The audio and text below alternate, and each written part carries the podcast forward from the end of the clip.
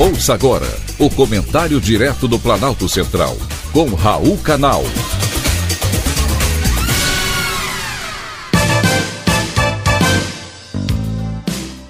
Queridos ouvintes e atentos escutantes, assunto de hoje: OMS Relatório.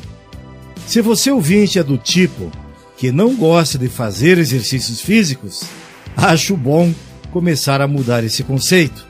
A Organização Mundial da Saúde, OMS, divulgou um relatório com dados inéditos sobre os impactos da falta de exercícios para o corpo humano. O relatório aponta que até 2030, 500 milhões de pessoas irão desenvolver doenças não transmissíveis, como diabetes e problemas cardiovasculares, pela simples falta de exercícios físicos. Além das doenças que já sabemos que o sedentarismo causa, o custo com saúde para os governos será de 27 bilhões de dólares a cada ano. Dos 194 países, apenas 30% têm diretrizes de atividade física para todas as idades.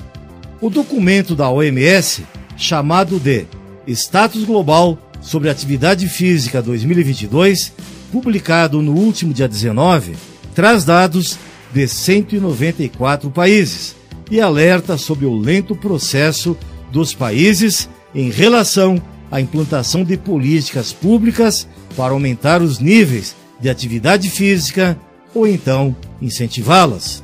Só assim será possível prevenir doenças e reduzir a carga sobre os sistemas de saúde já sobrecarregados. E é tão fácil incentivar atividades físicas.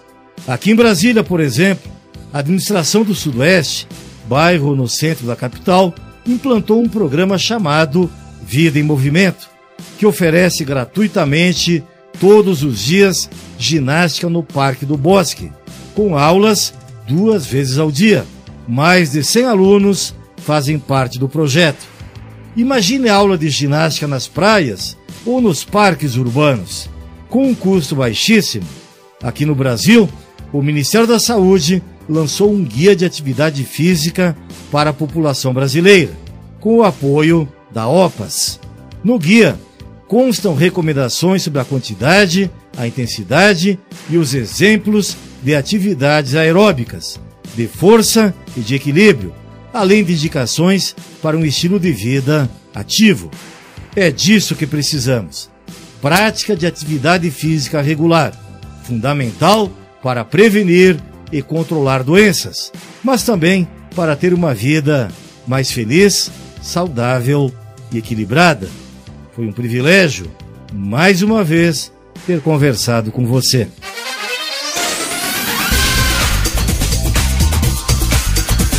Acabamos de apresentar o Comentário Direto do Planalto Central, com Raul Canal.